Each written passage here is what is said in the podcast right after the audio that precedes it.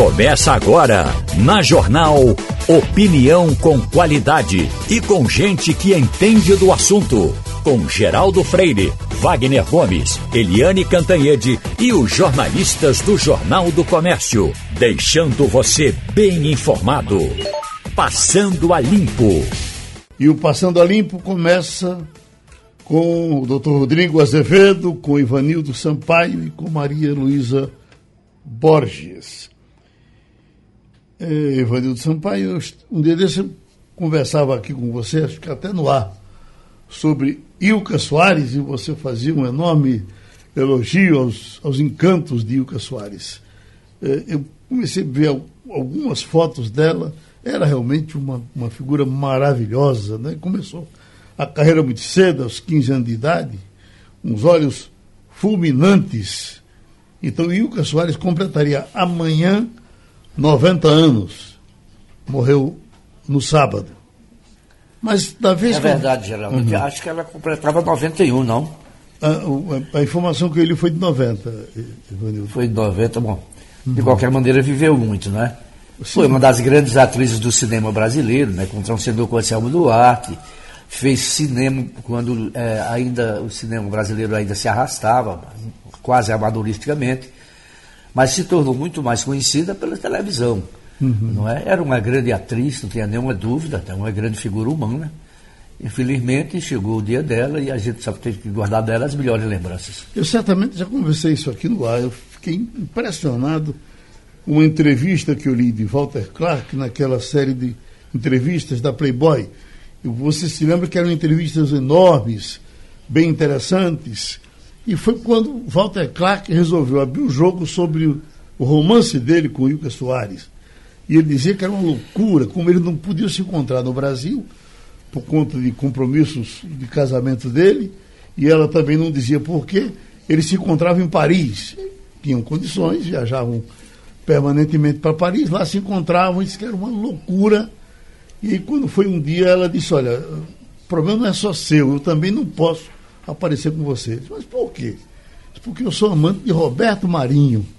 Então você imagina que Roberto Marinho era o dono da Rede Globo e nesse tempo uh, Walter Clark era o, grande funcionário de Roberto Marinho. Que coisa impressionante. Depois eu fui ver ontem na história dela, não, não se fala desses detalhes, mas ela tem, inclusive, filho com, com Walter Clark. Não foi só uma coisa fortuita, não. Chegaram a viver juntos, não sei que situação, e não sei o que foi que o Roberto Marinho achou disso. Né? O, a, essa entrevista a que você se refere, uhum. da revista Playboy, eu tenho uma cópia aqui e quem me deu foi você. Sim, rapaz, eu fiquei tão impressionado que eu saí dando a todo mundo. Né? Ele, ele, mesmo diz o choque que ele teve quando ele soube quem era o, o grande, o, o, grande campeão. Né?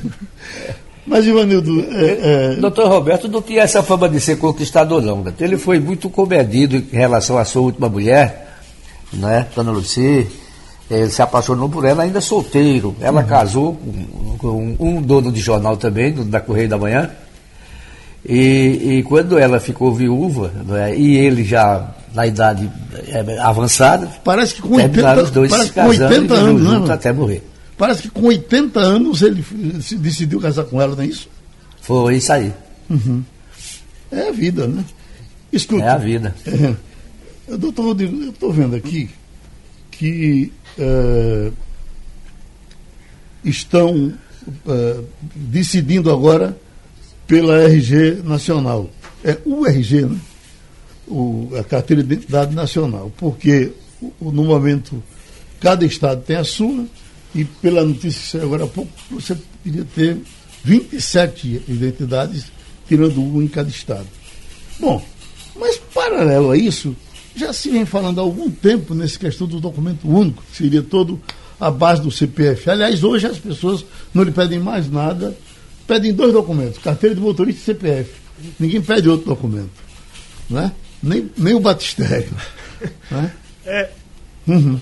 Em alguns lugares do mundo já, já é assim, né, Geraldo? Então, por exemplo, Estados Unidos e Canadá, é, o documento importante lá é o número, que aqui seria o CPF, que é o número de contribuição social da pessoa. Né? Com esse número você é, se identifica e o Estado pode buscar ali todas as suas informações com base nesse número. Tanto com relação às questões de natureza previdenciária quanto a tributárias, etc. Então, isso é uma evolução, é um avanço que vai trazer uma série de benefícios, inclusive hoje. É, você, se quiser, não anda mais com documento em papel, você tem o sistema no aplicativo do celular, né, que é o, se eu não me engano, é Registro BR, e você tem tudo ali. Você tem o documento do carro digital, você tem a, a, a sua habilitação digital, a sua identidade digital. Então, isso nada mais é do que uma, uma evolução natural do que a gente já está vivendo hoje, uhum. que é a digitalização dos documentos de natureza é, pessoais, tá né? Pois tá é, eu, aqui, né? você vê, eu, eu com da idade que tenho, outro dia saí de carro e esqueci, acidentalmente esqueci minha carteira com meus documentos em casa, né? E fiquei. Aí depois eu parei pra, e lembrei que eu tinha tudo no celular. E aí fiquei tranquilo, né? Então uhum. você esquece a carteira, mas não esquece o celular quando sai de casa. Né? Eu queria, ainda seguindo essa questão de documentos, é. o senhor que, que é especialista eh, na questão da administração financeira, eh, eu, eh, o que, é que o senhor acha do cartão de crédito que, que você encosta na máquina e ele, e ele, e ele paga? Bom, vamos separar aqui o que é evolução natural e necessária para a malandragem que a gente vive no Brasil, né? Então, no Brasil não, em alguns países do mundo, né? Vamos parar dessa história de dizer que só tem coisa errada aqui. Né? É, hoje nem o cartão mais é. Hoje você tem um cartão no celular também. Então uhum. você encosta o seu celular na maquininha e a maquininha já identifica e já processa. Né? A questão do chip do cartão encostando na máquina é um risco, né? porque você pode. Tem gente que malandramente anda com a maquininha escondida numa bolsa e sai aproximando a máquina com o valor lá já inserido das bolsas, da, principalmente das mulheres que andam com bolsas. Né? Uhum. O homem não, anda com a carteira dentro do bolso. Mas as mulheres andam com bolsa e normalmente são bolsas que a pessoa não está ali o tempo todo de olho na bolsa para uhum. ver o que é que se aproxima dela. Né? Então, essa evolução nessa questão da aproximação do cartão na máquina traz o risco de, ser, de você ser vítima do malandro, mas é uma evolução que não vai, não vai parar de acontecer. E hoje, com o celular, você tem a segurança maior, que é a questão da, da biometria no celular. Né? Uhum. Então, você ao aproximar o seu celular da máquina para pagamento, você afasta aquele risco do cartão de simplesmente ao se aproximar da máquina ele já processar o débito ali. Né? Eu não sei se todo mundo tem conhecimento de qual é o seu cartão que encosta e qual é o seu só da, da, da senha. Estou dizendo isso porque, tem Malu, um eu fiquei espantado é, é, é, ontem quando eu fui fazer um pagamento e a moça pegou meu cartão e encostou lá. E, mas por que e paga assim? Isso, Até um determinado limite não pede senha, não pede nada. Você, é, você, você tem os dois, os dois sistemas. Mas tem um símbolozinho, Geraldo, os cartões. Ela mostrou. Eu, mas eu, olha, hoje mesmo eu vou lá no banco, nada de encostar com nada. Eu quero botar a senha, porque, puxa vida, Mande o cartão da, do ano passado, do ano retrasado. Eu, eu quero um cartão pé duro. Raiz, é, né? Será que os bancos fabricam, tem essa opção? Porque todos os meus cartões que estão chegando, eles já chegam com aproximação é. por, hum. por, padrão. É mesmo. É. Eu também não sei se, se, se ainda sai cartão sem o, Geraldo, o TEP, não. Pede um talão de cheque. Ivanildo Sampaio. eu também. Ivanildo Sampaio, como é que você convive com, você, com seus cartões para você não ser burlado por aí? Geraldo, eu coloco o meu na maquineta e digito a senha. Sim. O meu não, não, não, funciona por aproximação, não. E nem eu quero, a não ser que seja obrigado a ter um deles. Uhum. Veja bem, eu tenho acompanhado essa coisa, é, lendo muito sobre isso. E todos os sistemas que nós temos, cada vez que ele evolui, mas ele é, é, é, é possível de fraude. Quer dizer, é, precisa muito segura, muita segurança nas redes para poder evitar é, trambiques. Né? Você ah, o Pix, por exemplo. O Pix, muitas pessoas são vítimas de, de até por imprudência. Uhum. É. Mas o fato é que, que existem muitas fraudes é, em relação a cartões, em relação às novas tecnologias. Até você chegar num ponto de segurança absoluto, isso vai demorar. Eu, eu também acho, eu, eu acho um exagero essa, a, a, coisa do encostar o cartão sem senha, sem coisa nenhuma, é, é, é dizer, seja roubado, não vamos, não vamos dar, dar bobeira, não. Então deixa eu chamar o doutor Marcos Barreto, que a gente vai falar de, de coisas importantes para as pessoas não se queimarem, não, não terem problemas uh, no, no, São João.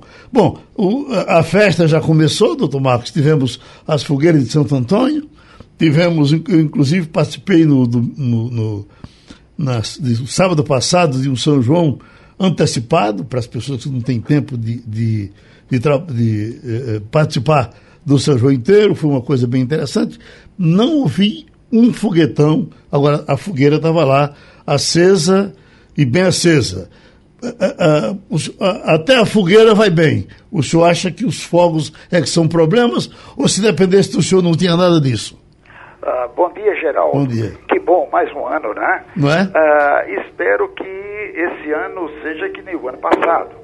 Ou seja, o ano passado a redução de acidentados com acendimento de fogueira e, o uso de fogo de artifício teve uh, um, uma redução aqui na entrada no serviço de queimado do HR de aproximadamente 75%. Então foi muito bom. Nós, entende, nós atendemos e internamos aqui 22 pessoas, 22 ou foi 23 só, para um montante que geralmente vai a 80, né? só com esses quatro dias de festejo. Esse ano, até agora, as coisas estão indo bem. Teve uma criança só que teve um acidente com uma bomba, onde teve uma lesão grave de mão. Fora isso, não chegou ninguém, no, no Santo Antônio ninguém.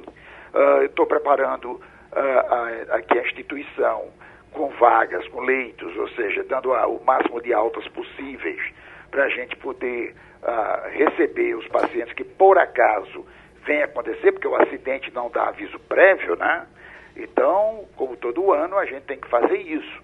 Uh, eu tenho leito de criança já é, é reservado para isso, tenho leitos femininos. Homem é que eu estou com a enfermaria de homem lotada.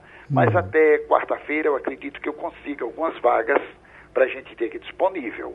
Uhum. Uma outra a, a, coisa que nós vamos fazer hoje, por exemplo, às duas da tarde, eu vou fazer uma live do atendimento inicial ao queimado, que uhum. vai para todo o Estado, ou seja, para as, as GERES do Estado. Né?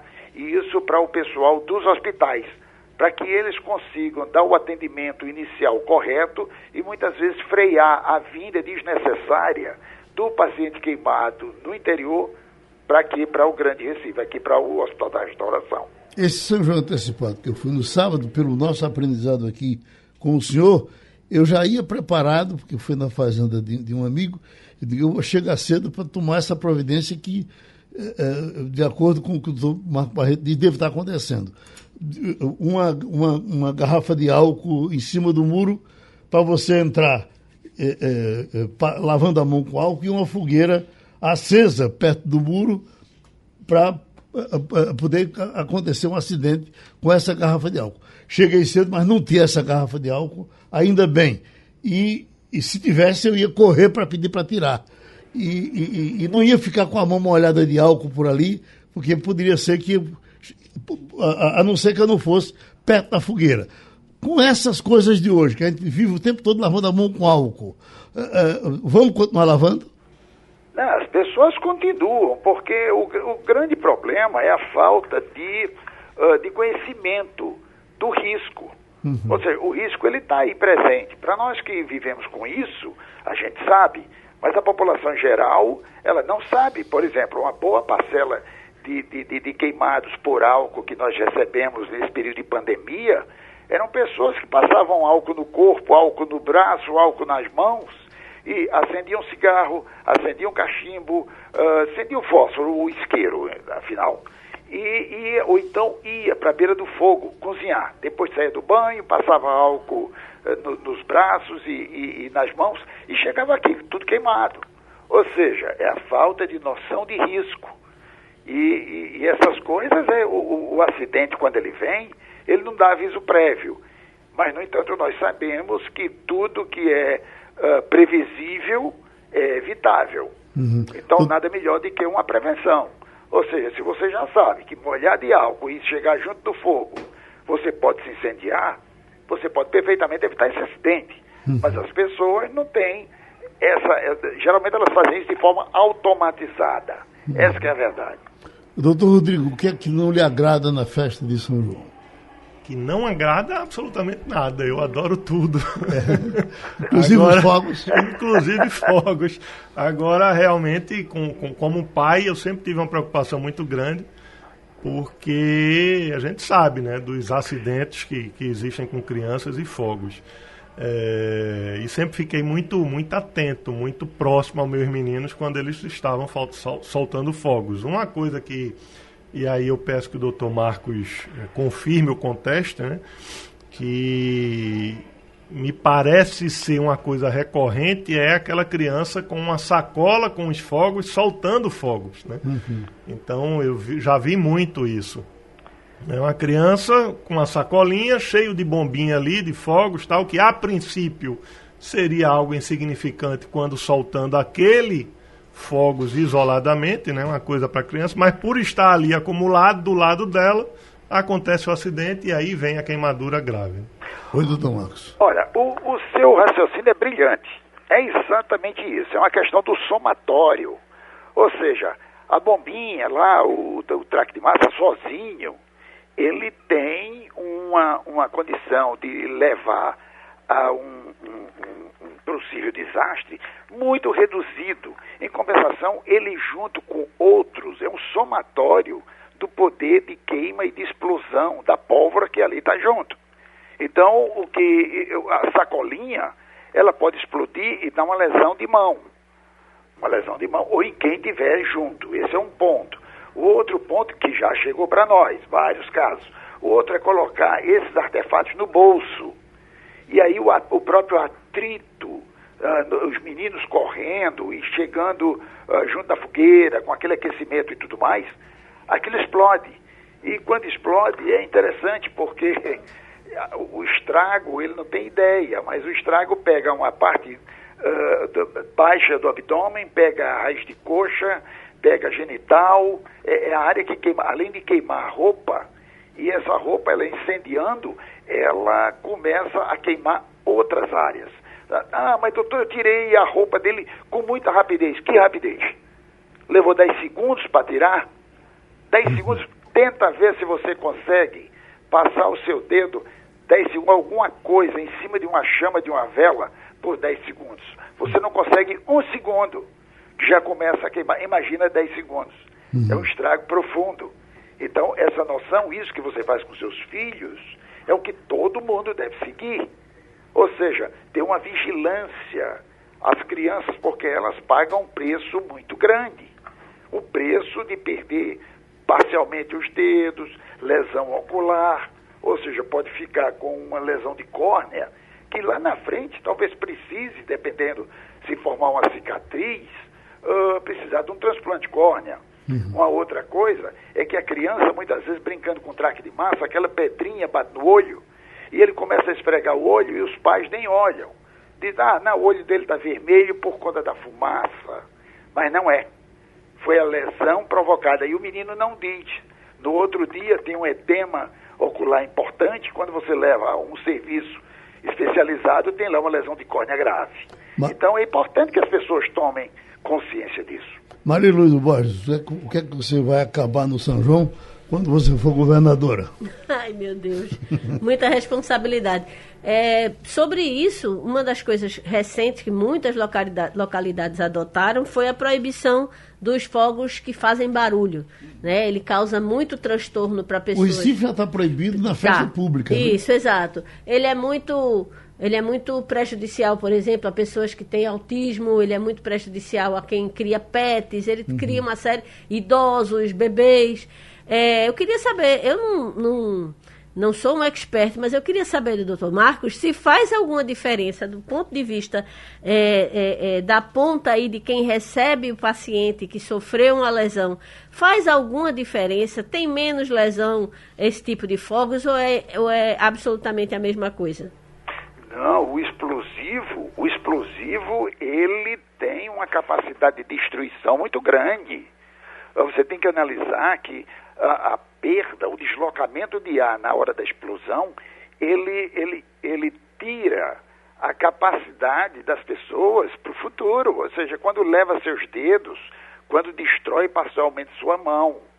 É diferente quando você tem uma queimadura com um chuveirinho ou algo dessa natureza, onde você consegue fazer a recuperação, se for uma lesão um pouco mais profunda, você faz uma enxertia de pele e você recupera.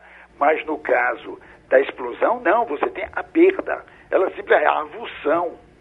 É, né? Ou seja, é uma perda definitiva. No uhum. caso do, do incêndio, uh, é diferente. Ou seja, ele é menos deletério até certo ponto. Então, uh, tem que analisar que você frisou bem uma coisa importante dessa história dos explosivos. Uh, você imagina, todo mundo hoje tem pet em casa. Coitado dos gatos, dos cachorros, sofrem muito. Eu já tive programas aí com o Geraldo, onde ele chamou uh, pessoas ligadas à área veterinária. E o pessoal muito preocupado com isso, porque os animais sofrem demais. Tem gente que orientava botar inclusive algodão nos ouvidos dos gatos, cachorros, guardar os bichinhos às vezes dentro do guarda-roupa, entendeu? Para preservar durante a noite, na hora de, de queima de, de, de, fogos e assim por diante. Uhum. Mas a gente preocupado com as pessoas tem que analisar o outro lado. Tem os cardiopatas que estão em casa, os velhinhos que estão em casa, aqueles, aquelas pessoas que têm problema respiratório, né? E aquela fumaça, aquilo é muito prejudicial. Tem as crianças asmáticas então, se as pessoas começarem a pensar também nos outros, né, vai começar a fazer algo mais saudável. Não soltar essas bombas, uh, acender bem menos fogueira e assim por diante. Vamos fechar, Evandro Sampaio. Bom dia, doutor Marcos. Bom dia. Olha, veja bem, recentemente o Sistema Jornal do Comércio produziu uma série de reportagens em todos os seus veículos mostrando a crise que atravessa a saúde em Pernambuco principalmente os hospitais de referência. Eu pergunto ao senhor, no Hospital da Restauração, onde o senhor trabalha, existe clima e condição de atender algum ah, os, os prováveis queimados nessa festa nesse, nesse período de, eh, de São João? Totalmente. Ou a crise é igual também lá? Não, totalmente. A unidade de queimados do Hospital da Restauração, ela é uma unidade conhecida uh, nacionalmente. Ou seja, foi um trabalho árduo para que a gente mantivesse isso aqui, por ser o único centro de tratamento de queimados de todo o estado de Pernambuco. É de alta complexidade, ele é um, de um hospital terciário, né? Isso foi reconhecido pela própria, pelo Ministério da Saúde, pela Sociedade Brasileira de Queimaduras como, como hospital de alta complexidade, ou seja, o serviço, desde 2001. Né? Para isso a gente teve que se adequar. E por ser uh, uma unidade única para atender o estado inteiro, né, ele passou a ser o maior centro de tratamento de queimado do Brasil hoje, com 40 leitos. Né? Um que fica junto dele, com 38 leitos, é o do Hospital João 23, em Belo Horizonte. Os outros são todos menores, com 10, 12, 15, 6 leitos, dos 62 centros que tem no Brasil. Né? Então, veja bem, nós estamos prontos Aí as pessoas muitas vezes perguntam: e você vai dar um reforço ah, na, na equipe? Não, a gente não precisa de reforço na equipe. Nós somos uma equipe de quase 130 profissionais dentro do Centro de Tratamento de Queimados do HR. Ou seja, é um hospital dentro de outro hospital. Eu me dedico a isso aqui há mais de quatro décadas. Há 48 anos eu estou aqui dentro. Uhum. E aí o que que acontece? Nós, uh, eu dediquei a minha vida a esse troço aqui. E aí a gente tem prestado o serviço nesses quatro décadas à população. E isso me preocupa muito pouco, porque pelo destaque que existe, as próprias gestões que têm acontecido nas Secretarias de Saúde e no Hospital da Restauração, vê sempre com olhos diferenciados o centro de queimados. Então, tudo que nós pedimos, nós alcançamos seja material, seja uh, material de curativo de alta complexidade, uh, de, alto, uh, de alta tecnologia, equipamentos e assim por diante. Uhum. Graças a Deus, você trabalhar num serviço público que dá o que você quer e você consegue oferecer um excelente serviço para a população, esse é o melhor dos mundos. Agora, não posso dizer isso das outras clínicas, de outros lugares ou de outros hospitais e assim por diante. Eu tenho que defender a instituição onde eu dedico a minha vida a ela. A gente agradece ao doutor Marcos Barreto essa participação. Isso está só começando, porque o São João ainda vai chegar e a gente vai o tempo todo advertindo, como sempre fazemos, para prestar esse serviço. Nós estamos com o senador Cristóvão Buarque. E, senador, o que nós estamos querendo saber da sua opinião, de princípio, é com relação a essa CPI na Petrobras. Qual a, a, consequência? Já se diz aí em Brasília que quando você não quer que se resolva nada, faz uma CPI. Mas de alguma forma, a CPI a gente sabe que ela sempre faz barulho. E esse barulho dentro da Petrobras pode criar mais problema?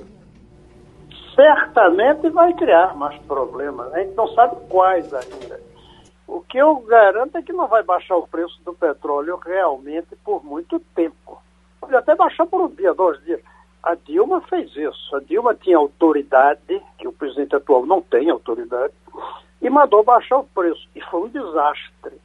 Dois anos depois, três anos depois, ela se elege, e aí vem a prova de que houve um estelionato eleitoral e o preço explode, porque senão a empresa Petrobras quebrava. Agora, a CPI pode levar a qualquer coisa, inclusive contra o presidente. Você acha que não vai ter algum parlamentar propondo convocar o Queiroga para dizer se as rachadinhas não têm responsabilidade no aumento do preço do combustível? Claro que vai. Aí não deixam convocar, mas desgastam o presidente. Eu acho que foi um desses tiros no pé de quem não pensa antes de dizer o que vai fazer. Ou até pensa, mas de uma maneira muito limitada. O que é que ele disse? Com isso, eu mostro que eu quero baixar o preço. Aí o eleitor diz, está vendo? Aí tem um presidente preocupado com o preço. Ele é que não tem poder. Ou então, como alguns dizem, diminuir um pouco o noticiário sobre a morte do indigenista Bruno e do jornalista Dom. Tirar um pouco isso da mídia. Pode ser que tenha sido um pensamento desses táticos, de que proveito eu tiro com isso amanhã mas no médio prazo é um desastre para o Brasil e para ele. Só para concluir, o pior é que isso está fazendo a gente adiar o que deveria estar fazendo. Como substituir o automóvel de gasolina, o ônibus de diesel, por transporte elétrico. É isso que o mundo inteiro já está fazendo e o Brasil adiando. Maria Luísa Borges. Bom dia, senador Cristóvão. É, com Bom relação dia. à CPI, ah, é, é, muito estranho que ela venha com o apoio é, do governo federal quando ele é o acionista majoritário da companhia. O que as pessoas é, talvez não entendam é que, embora o governo seja o dono, digamos assim, ele presta conta a seus acionistas minoritários, né, que estão no mundo todo, que a gente já pagou multa, inclusive, por conta do que aconteceu no governo Dilma, com aquela é, frustração de receita que a companhia passou, passou. Então, na prática, qual é a chance de algum, algum resultado sair de uma CPI para tratar, é, uma CPI que tem o apoio do governo para tratar de uma empresa que é essencialmente estatal? Não faz sentido. Você tem toda a razão. Bom dia mais uma vez. Não faz sentido. Até poderia, o presidente da República, que é quem nomeia os conselheiros, nomeia o presidente, dá uma ordem peremptória e dizer: Eu quero baixar o preço do petróleo. Baixa por alguns meses, mas aí, como você mesmo lembrou, os acionistas minoritários hoje têm um poder grande, têm regras claras que os protegem, não só no caso da Petrobras, e outras empresas também. E aí estoura o preço. Talvez ele esteja dizendo, mas aí já passou a eleição aí eu já ganhei a eleição. Vamos falar com franqueza. Isso estava um pouco na cabeça da presidente Dilma. E ela ganhou. Ela não fez CPI. Como ela era uma mulher de muita autoridade, ela conseguiu. E era outro tempo. Algumas regras que protegem os minoritários são regras mais recentes. Agora o presidente não tem tanto poder mais. Mas é um equívoco, sobretudo, do ponto de vista dos interesses nacionais do país. Eu até lembro, para algumas, houve um tempo que a iluminação pública era feita com óleo de baleia. O óleo da baleia era uma espécie de petróleo da época. Só que em vez de ser tirado da entranha da terra, era tirado da gordura das baleias. Começou a surgir movimento de proteção das baleias, começou a ficar rara a quantidade de baleia, elas ficaram raras as baleias, o preço subiu e surgiu o tal do, da iluminação elétrica. É igualzinho. Hoje, tem pessoas que querem é, impedir o uso de petróleo, porque está poluindo. O petróleo vai ficar cada vez mais rarefeito, cada vez mais difícil de explorar, como agora querem explorar no Polo Norte, aí vai ficar mais caro. E, além disso, o carro elétrico já é uma realidade no mundo inteiro. Nós não queremos nos sintonizar. Nós fomos os últimos a nos libertarmos dos, da escravidão. Agora é do petróleo. Nós vamos adiando, adiando. E um presidente que não tem a menor capacidade de pensar uma semana na frente, uhum. salvo do ponto de vista eleitoral. Doutor é Rodrigo. uma tragédia o que o Brasil está vivendo. E Doutor vamos Rodrigo. falar com franqueza, não é só o Bolsonaro, não. Tem milhões de pessoas querendo baixar de qualquer maneira o preço do combustível, porque uhum. acha que isso é uma questão de decisão. Não é. Agora a pergunta aí para concluir. Não, Mas e os pobres que precisam disso? Esses pobres vão precisar de um subsídio para o gás de cozinha, para o transporte público. Vai ter que ter um subsídio por algum tempo, anos, até a gente substituir o combustível petróleo por combustível eletricidade. Uhum. Eu só, só uma lembrancinha que no discurso que o presidente fez nesse fim de semana, parece que em Manaus, ele entrava com os dois pés em cima do presidente da Petrobras que era um tirano que estava dando um aumento. E esse presidente, pelo que se diz, é de todos o mais ligado ao presidente Bolsonaro. Né? Entrou para fazer, trabalhar a privatização, que está trabalhando lá, está preparando tudo isso. Deve renunciar hoje, né? Será que sim? É. Bom, doutor Rodrigo Azevedo. Só complementando, a história se repete com curto espaço de tempo, né? Esse, se eu não me engano, já é o terceiro que ele nomeia num curto espaço de tempo e que são pessoas que ele escolheu, né? É, mas, senador, bom dia. É, o senhor coloca muito bem a questão do, do preço do petróleo, né? Isso é um, um problema que o mundo está enfrentando. A gasolina está cara no mundo todo, não é um problema do Brasil. O Brasil simplesmente, de, de uma forma, a Petrobras simplesmente de uma forma responsável para os seus acionistas e investidores, está acompanhando o preço de mercado no mundo. Né? É, o carro elétrico realmente é um caminho, mas acho eu que um caminho ainda distante para o brasileiro, considerando o preço que se paga num carro elétrico no Brasil. É, energia que se paga e a Brasil. energia que se Ela paga, está, né? inclusive, incluída nesse, nesse rolo aí da, da, da nossa inflação. né? É, mas para energia a gente tem soluções, né? As usinas solares aí estão avançando, a gente está no caminho para é, minimizar o, o custo da energia. Mas aí, salvo engano, saiu agora uma, uma, uma autorização em que os usineiros poderão vender o álcool direto para a bomba. Se eu não me engano, isso aconteceu recentemente. Será que não seria o caso de se voltar a, a fomentar ali o álcool como um, o etanol como um, um paliativo, pelo menos nesse primeiro momento, para o custo alto que a gasolina está? Eu não tenho dúvida, certamente é isso, e não só no curto prazo. Há, há uma política de substituição cada vez maior, obviamente tomando cuidado com as áreas de plantação para ver se a gente não vai tirar, deixar para alimentar o carro, vai deixar de alimentar as pessoas. Tem que haver aí essa troca no uso da terra de comida por combustível.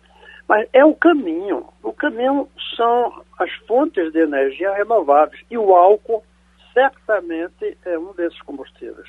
O eólico já está dando certo.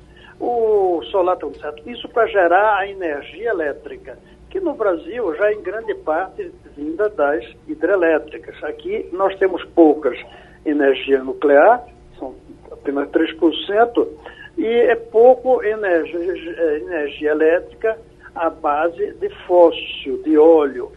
Então, o Brasil é um dos países com mais condições no mundo de, sub, de ter uma matriz de mobilidade elétrica. Você vê, a Europa hoje está proibindo carro a combustível.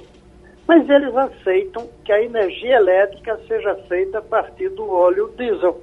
Eles estão preocupados só em limpar a cidade, não em ter uma matriz toda limpa. O Brasil é um país que pode ter a matriz inteira limpa, a matriz do transporte, da geração da energia ao consumo do automóvel. Mas veja bem, aí diz, mas não estamos, nós já estamos indo na linha certa. Um pouquinho estamos, claro, mas veja que isso começou no regime militar em 1973 ou 74. Paramos.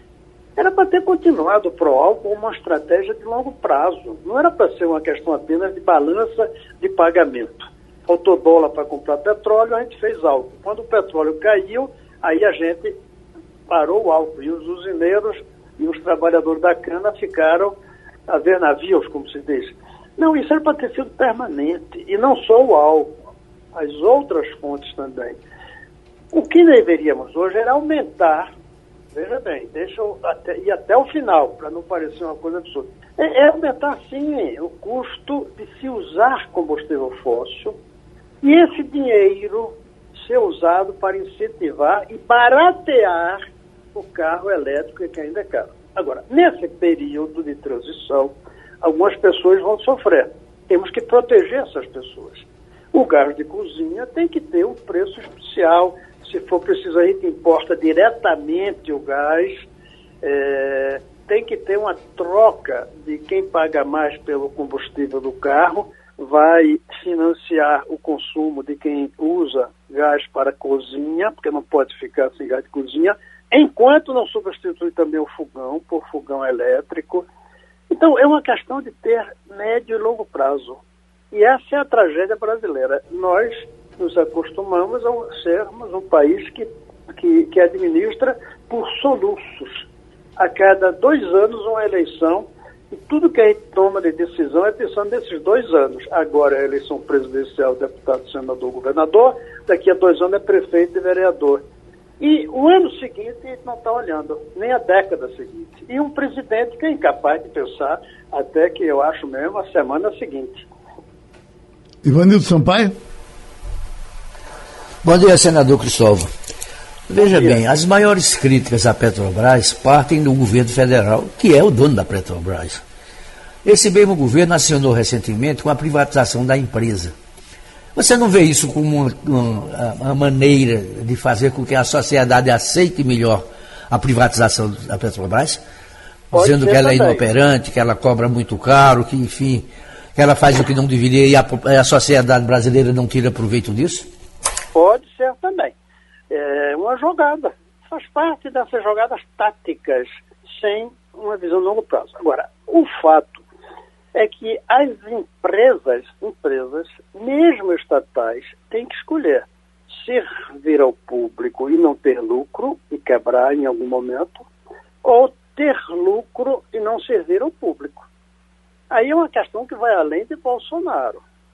Nós queremos ter é, órgãos públicos fabricando é, gasolina, eu não disse empresa, a gente quer transformar a Petrobras em um órgão público ou quer manter a empresa? Se quer manter a empresa, vai ter que ter é, rentabilidade. Não tem jeito. A palavra empresa implica. O que a gente tem que discutir é o que fazer com a eficiência da empresa. Mas quebrá-la não pode. Quebrar a Petrobras é o contrário do que se quer quando cria. Ela tem que ter eficiência, tem que ter lucro. Vamos discutir é o que fazer com o lucro. E, sinceramente, eu acho que a ideia de pegar o lucro da Petrobras e baixar o preço do combustível não é boa no longo prazo. O certo seria pegar esses 45 bilhões de lucro e aplicar para substituir o petróleo dentro de mais alguns anos. E não esqueço de uma proposta de lei de 2008, quando surgiu logo a ideia do pré-sal, que dizia todos eh, os dividendos do, que vieram do pré-sal vão para investir em educação. não vai servir para melhorar a matriz de transporte, mas vai servir para melhorar a matriz intelectual do Brasil. É isso que a Noruega fez. A Noruega tem uma empresa estatal, tem um fundo é, soberano, como eles chamam, e o dinheiro do petróleo lá do Mar do Norte, lá da Noruega, vai para investir em ciência, tecnologia, saúde. O problema não é a estatal dar lucro. Isso é bom que ela dê lucro. O problema é o que fazer com esse lucro. Pronto. E, obviamente, de onde vem o lucro? Vem de, vem de mordomias dos diretores, que agora estão levantando isso. O salário dos diretores é muito alto. É, tem que ver essa matriz, mas não pode imaginar uma empresa que não dê lucro. E aí, se é para não dar lucro, então deixa que dê lucro privadamente. Aí a pergunta, privatiza ou não, ela tem que ser respondida. Também tem que acabar com isso dos que dizem não, privatizar jamais. Não, tem que acabar com isso. Vamos discutir. Para o país, é melhor ter uma empresa privada que gere lucro, que gere emprego, é, que invista, ou ter uma estatal. E depois a gente pergunta se a estatal ela deve ser um órgão público para fazer auxílio ou se deve ser uma empresa que dê lucro. Não, não, não, não estamos discutindo as coisas com a maturidade. De um lado, os que dizem vamos privatizar e pronto, que querem é comprar ações, e outros que dizem vamos proteger estatal como ela foi criada, vai fazer 70 anos no próximo ano. Está na hora da gente modernizar o pensamento político brasileiro. Está na hora da gente pensar que Petrobras é uma empresa que produz petróleo, combustível, para que a gente use que esse combustível vai acabar, que vai ter que ser substituído por outro, e que hoje tem gente passando fome porque não tem gás de cozinha. Aí a gente tem que saber como é que apoia essas pessoas. É um programa social que não deve sair da Petrobras. Não, não é a Petrobras que vai resolver o problema social do Brasil. É o governo. E quando eu digo governo, eu digo nós, os contribuintes. Porque o dinheiro do governo não é, não sai de um chapéu de mágico, sai do nosso imposto. Somos nós que temos que financiar os programas que atendam aos pobres que estão sofrendo por causa do preço do petróleo, que vem do aumento do dólar, e a gente não vai conseguir barrar isso, e que vem do aumento do preço do petróleo, a gente não vai barrar. Só se o, o barril do petróleo começar a ser medido em reais, lá no mundo inteiro, todo mundo inteiro em real, não é mais em dólar. E depois não deixar de ter inflação, e não vamos conseguir também. Eu torno, para concluir, que qualquer dia, se a temperatura ficar muito elevada, o Bolsonaro abre a CPI para saber porque é que, quem é o culpado é que o sol está esquentando muito.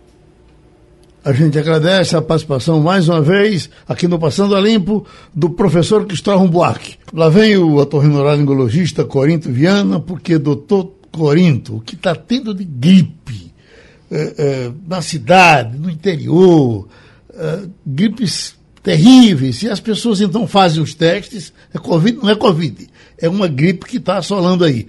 E eu lhe pergunto, como é que os consultórios estão recebendo essas gripes? Geraldo, é, realmente os pacientes todos estão testando, a procura por teste está aumentando, muitos testes estão vindo negativos e os consultórios realmente estão um pouco, não vou dizer que estão cheios, mas tem aumentado a procura bastante com essa gripe. Uhum. Essa gripe que muitas vezes, depois da gripe, em muitas ocasiões, Geraldo, ela se transforma numa sinusite. Sim. Muito normal essa fase. Uhum. Agora, depois que ela vira sinusite, ela tem cura? Sinusite tem cura, doutor Corinto? Nesse tipo de caso, é chamada sinusite aguda. Aí tem que fazer antibiótico e tem cura sim. Sinusite aguda tem cura sim. Agora tem que fazer antibiótico, tem que tem, tem que tratar realmente, não só tratar com, com sintomática, ah não, toma de pirona, toma antialérgico, não. Tem que fazer muitas vezes antibiótico mesmo, geral. Uhum. Bom, o doutor Rodrigo Azevedo está dizendo aqui que morre de medo de doença respiratória. Faça a sua consulta, doutor. Bom dia, doutor Corinto. Como vai? Bom dia. Eu sou um, um asmático crônico há 52 anos. E a gripe, para mim, assusta mais do que qualquer doença, porque é, sempre acabo tendo que entrar no antibiótico por conta das complicações que vêm depois. relacionados à asma. E aí eu, a gente estava falando aqui há um tempinho atrás sobre São João, sobre fogueira, sobre fogos. Aí eu peço ao senhor que é, dê a orientação aqui para esse período para os asmáticos, como se comportar numa festa de São João, que no meu caso é algo assim irresistível. Como é que a gente concilia a asma com festividade de São João? É, é bastante difícil, porque está na nossa cultura. Então a gente tem a cultura do São João, a gente vai para um local que normalmente tem muita gente, um local que tem fumaça. Então isso está incutido na, na, nossa cultura. Para o asmático é, é, é, meio, é uma função meio chata da gente tentar fazer, evitar ele ficar perto da, da, da, da, da fumaça, principalmente da fumaça da fogueira. Mas se uma pessoa do, do, de raiz do interior, eu vou dizer, ele até prefere ter asma.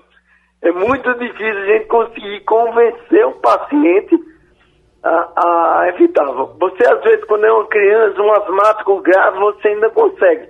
Mas uma pessoa, um adolescente ou até um, uma pessoa mais adulta é mais difícil, porque está uhum. muito na nossa cultura. Uhum. E você, Ivanildo Sampaio?